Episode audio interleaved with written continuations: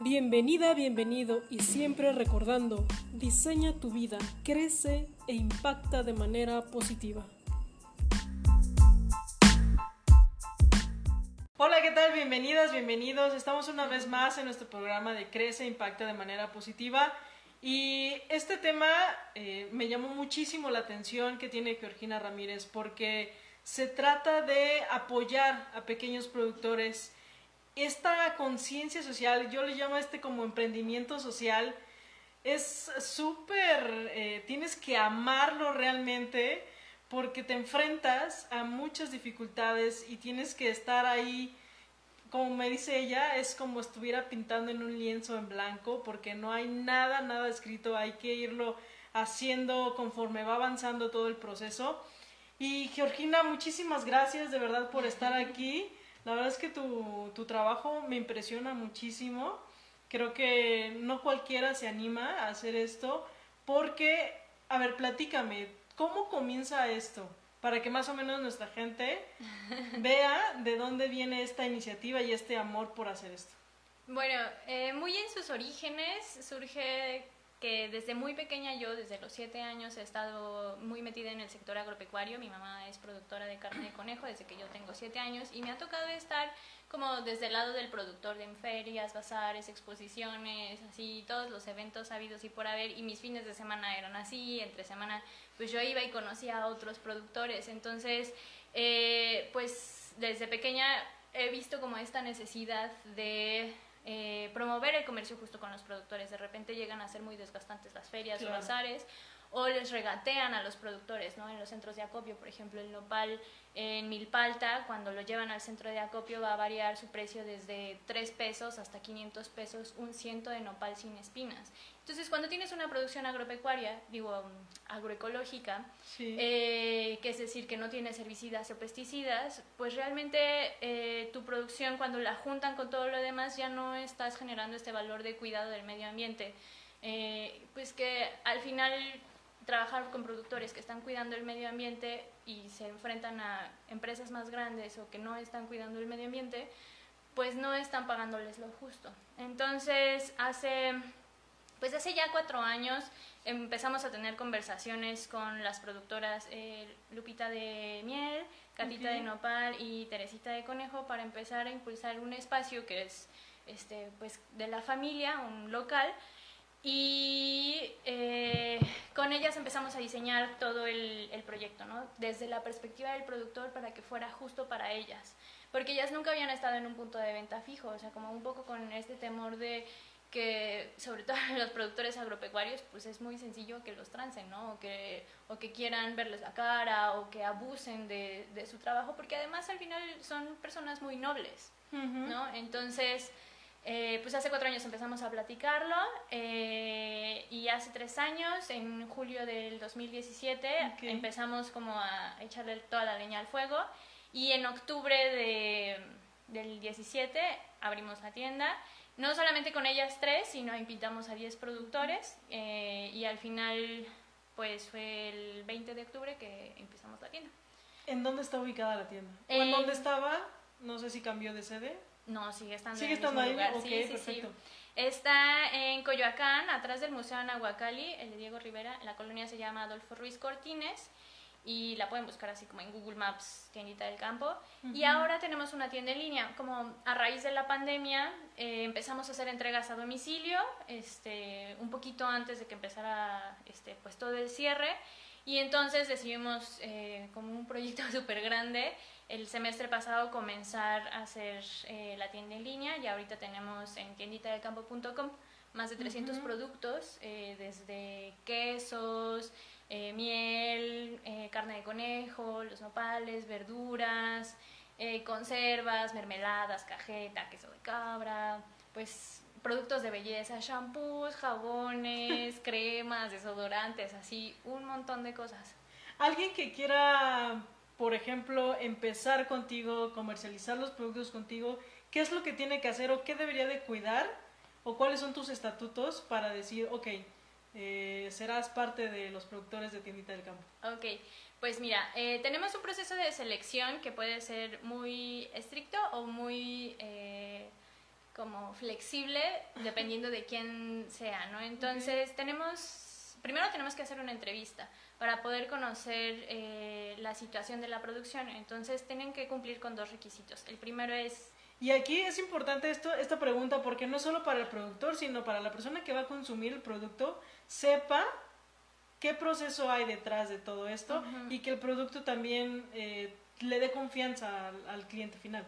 Sí, justamente, o sea, y eso es algo que les platicamos y les explicamos mucho a los productores cuando hacemos esta entrevista inicial. Okay. Entonces, tienen que cumplir dos requisitos. El primero es ser productor primario, es decir, que trabajen en la tierra o con los animales o bien promover el comercio justo con los productores primarios. Es decir, si tú haces jabones, shampoos, cremas y nada más los transformas, tú no estás cuidando las plantas. Tienes que saber quién está cuidando las plantas porque no sabes si fue esas plantas o esa herbolaria llegó a través de una cadena de no comercio justo, ¿no? O sea, a través de eh, la central de abastos donde le regatearon a, al productor que hiciera las plantas y demás. Entonces es bien importante para nosotras eh, que sean productores primarios o promuevan el comercio justo con productores primarios.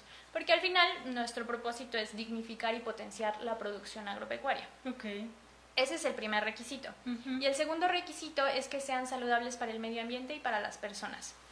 ¿Esto qué quiere decir? Que sean eh, producciones agroecológicas, sin herbicidas, pesticidas, eh, cuidando el entorno, cuando son transformados sin colorantes artificiales, sin conservadores artificiales, eh, que sean productos bajos en sales, bajos en azúcares, eh, inclusive los empaques para muchos de ellos pues ya son biodegradables, los frascos de vidrio nos, los pueden regresar y se los regresamos a los productores y se vuelven a reinsertar. Tenemos también consumidores que nos piden este en toppers, ¿no? Entonces ya nosotros platicamos con los productores, o sea, como que justamente abrimos los espacios para que esto de que sea saludable para el medio ambiente y para las personas esté en un ciclo cerrado, que ahorita todavía no logramos cerrar el ciclo porque pues estamos como mucho en esta transición de muchos de los productores de tener un negocio tradicional a estas prácticas que cada vez son más solicitadas y que también pues son muy necesarias para nuestro planeta. Ok, entonces para tenerlo como más en claro es realmente el origen de dónde viene cada materia prima, que sea todo natural, que sea justo, para que entonces también el precio eh, sea accesible y, sea justo también para la persona que lo está haciendo.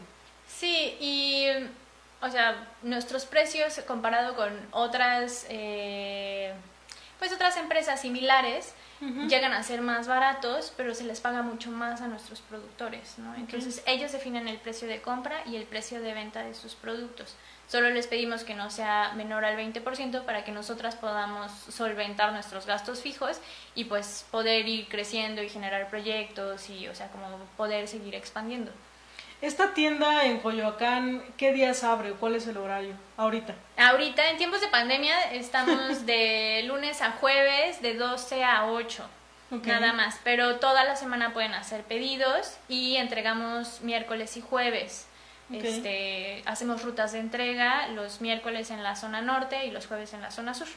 Entonces pueden ah, escribir mensajito y así y pues nosotras les entregamos o bien en la tienda en línea ya pueden seleccionar y nosotros les avisamos el día de entrega. Ok, perfecto. Me, me contabas que eh, de parte de tu mamá venía como esta parte de la carne de conejo. Ajá, ajá. Entonces yo digo que de ahí como que dices, bueno, ok, vamos a apoyar esta parte de, de, productores, de gente que está haciendo algo, eh, pues no sé, con, con los animales, con las plantas. No sé si de ahí venga, pero cuéntame un poquito de eso. Ay, pues sí, mucho surge desde que yo estoy como de pequeña viendo cómo están los productores y fui a muchísimos talleres de extensionismo que en esa época pues eran como em, eventos del gobierno y ya después yo en la carrera, yo soy ingeniera en desarrollo sustentable.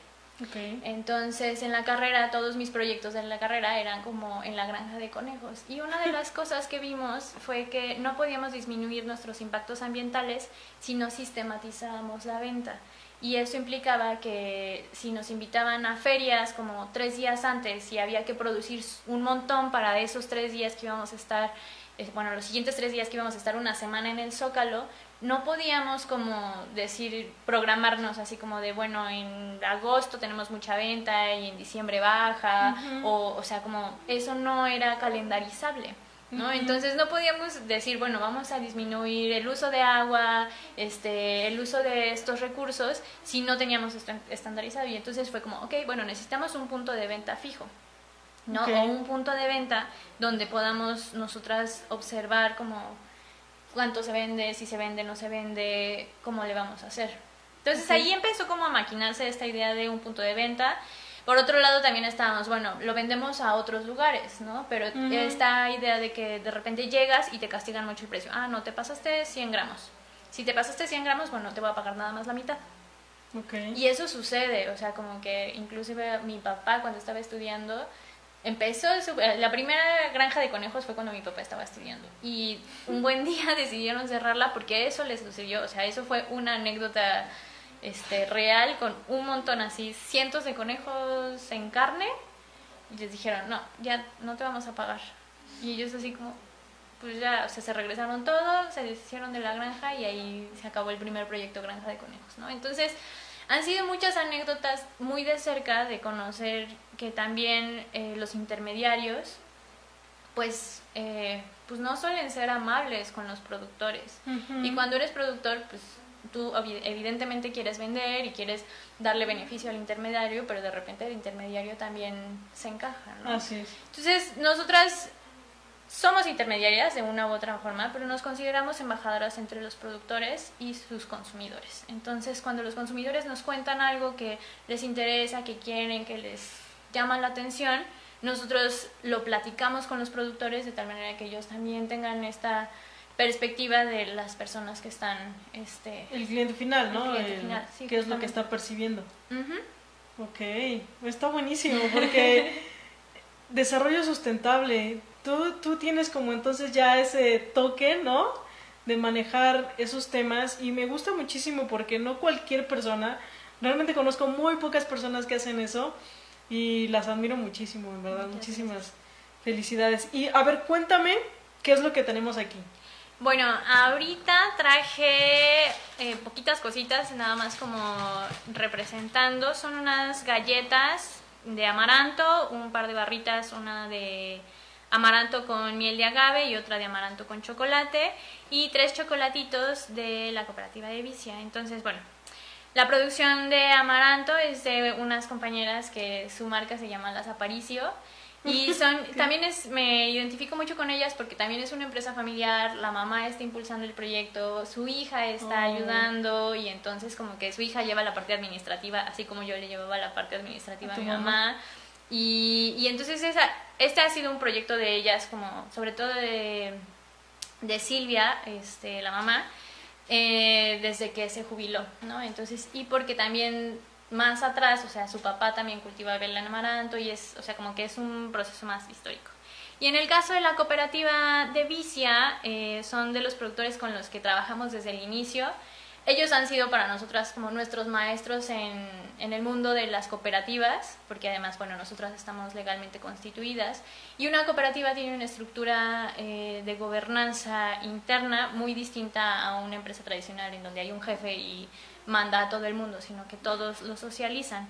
Entonces, bueno, la chocolatería, ellos empezaron su producción porque su abuelita les enseñó a procesar el cacao. Casi todos son hermanos. Entonces, para ellos es el recuerdo de su infancia, de, de cuando su, su, abuelita les enseñaba a pelar el cacao, a tostarlo, a prepararlo. Ahora ellos pusieron su empresa cooperativa y hacen innovaciones, o sea, cada cierta temporada tienen sus encierros para probar nuevos sabores, para conocer y todos promueven el comercio justo con los productores primarios. ¿no? Entonces ellos conocen a los productores del cacao, a los productores del piloncillo, de la canela, o sea, nada se pierde en el camino. Y pues, pues justo, o sea, como son dos producciones emblemáticas, pero tenemos más de 300 productos. Entonces, te puedo contar la historia de cada uno de los productores de los 27 con los que trabajamos actualmente. Eso, eso me gusta porque cada producto eh, viene por una historia. ¿Sabes? Atrás hay una historia, eh, no sé, hasta desde los mismos abuelos que vas aprendiendo esos, esas habilidades y dices, bueno, voy a hacerlo también porque pues me gustaba, ¿no? A lo mejor lo haces de niña, lo dejaste de hacer y lo vuelves a retomar. Pero esa parte de las historias me gusta muchísimo. ¿A ti qué producto te gusta muchísimo a ti consumirlo?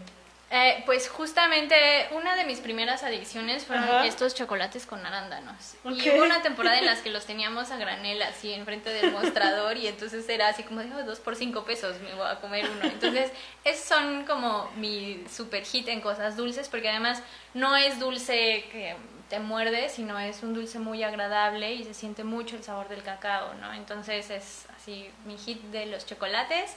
El queso Oaxaca es, bueno, no solamente es mi preferido, es el preferido de todos nuestros clientes en realidad. Este es muy bueno porque sabe a queso, o sea, no sabe a plástico como los industriales y después de que lo pruebas ya es muy difícil que quieras regresar a, a otro queso. Así sí, tienen que ser, o sea, como los quesos son muy muy buenos, me encanta eh, los el chamiel, por ejemplo, o sea, Lupita también que es... ¿Ese cómo es? El chamiel es tamarindo con chile y en lugar de tener azúcar tiene miel. Ok. Entonces es un dulce así como que te activa y así como si tienes ganas de unas, unas frutas deshidratadas o una manzana, eso queda súper bueno. Ok. Ay, no sé, es que me encantan todos. Yo te puedo platicar como de todos. Ah, porque además evidentemente nosotras lo probamos todo, o sea, siempre estamos cocinando y preparando cosas nuevas y viendo qué más hacemos. Entonces, ahorita tenemos en la página web algunas recetas de lo que nosotras mismas vamos haciendo. Queremos impulsar, el próximo año vamos a tener mucho más movimiento en ese aspecto, pero nos encanta, pues sí, o sea, como ver de qué manera todos estos proyectos se van conjuntando, ¿no? Y se va tejiendo una red entre nosotros, no solamente como en cuanto a cómo mezclar sabores, sino en cómo mezclar conocimientos. Y justo te iba a preguntar, ¿qué es lo que venía más adelante para Tiendita del Campo? Ajá.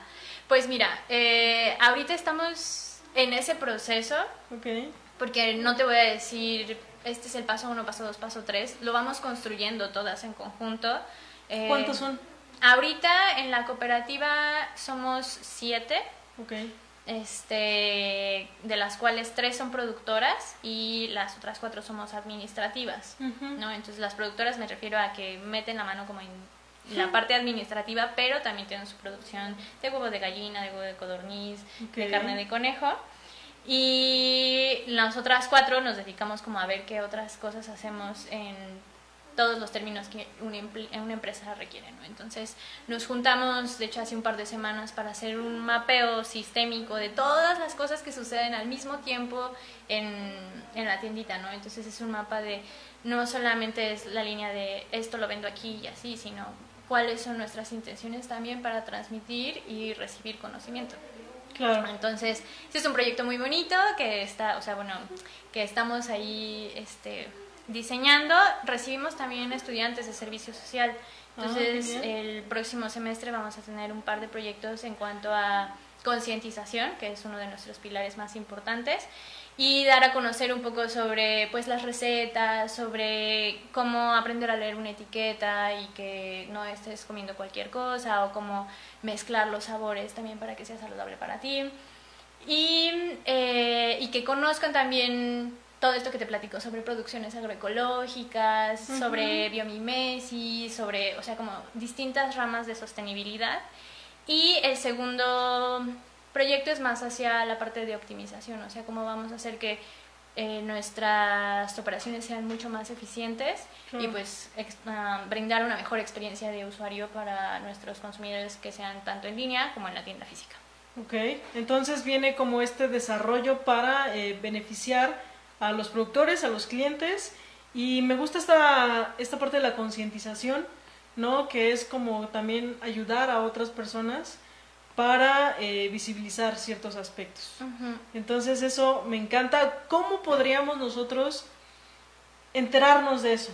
¿Sabes? Si yo me quiero a lo mejor enterar de algo que está pasando en tiendita del campo, con algún producto, algún taller, este, alguna plática que vayan a dar, o los que quieran hacer servicio social, ¿cómo te podemos contactar? Ok, eh, nosotras nos pueden encontrar en línea en nuestra página de internet como tienditadelcampo.com Eh, nuestro Facebook igual Tiendita del Campo, Instagram Tiendita del Campo MX, allí en nuestras redes sociales pues vamos publicando qué actividades tenemos, qué proyectos tenemos. Ahí mismo van a encontrar, porque ahorita no traigo presente el número de WhatsApp, pero este, ahí está el número de WhatsApp, nos pueden mandar un mensajito y con mucho gusto pues les, con, este, pues les respondemos cualquier duda. Pues siempre contestamos en un día, entonces sin problema. Sin problema, sí. Perfecto. Pues muchísimas felicidades, de verdad. el proyecto es. A mí me encantó, me encantó, me encantó porque es. Uh, viene desde cero, ¿no? Viene desde encontrar personas que apoyen esta iniciativa, eh, difundir todo, ¿no? O sea, realmente es maravilloso. De verdad te felicito mucho y para todas las chicas también. ¿Son mujeres? Sí, todas ah, somos mujeres. Todas las chicas. Genial, excelente. Georgina, muchísimas, Geo. Muchísimas gracias por estar aquí. ¿Algún mensaje que les quieras dar a las personas sobre tu desarrollo? Este, bueno, que visiten nuestras redes sociales, que se enteren de lo que estamos haciendo y porque el próximo año van a haber muchos proyectos y sobre todo que cuando estén a punto de comprar algo se pregunten de dónde viene lo que estás consumiendo. Perfecto. Buenísimo, muchísimas gracias. Gracias a todos los que se conectaron y estuvieron aquí con nosotras. Si lo estás viendo en alguna repetición, no dudes en seguirla en sus redes sociales y conocer más sobre estos productos que con solo decirnos cómo eran y lo que te gustaban, hasta a mí se me antojaron. Entonces, muchísimas gracias a todos y nos estamos viendo el siguiente jueves. Bye.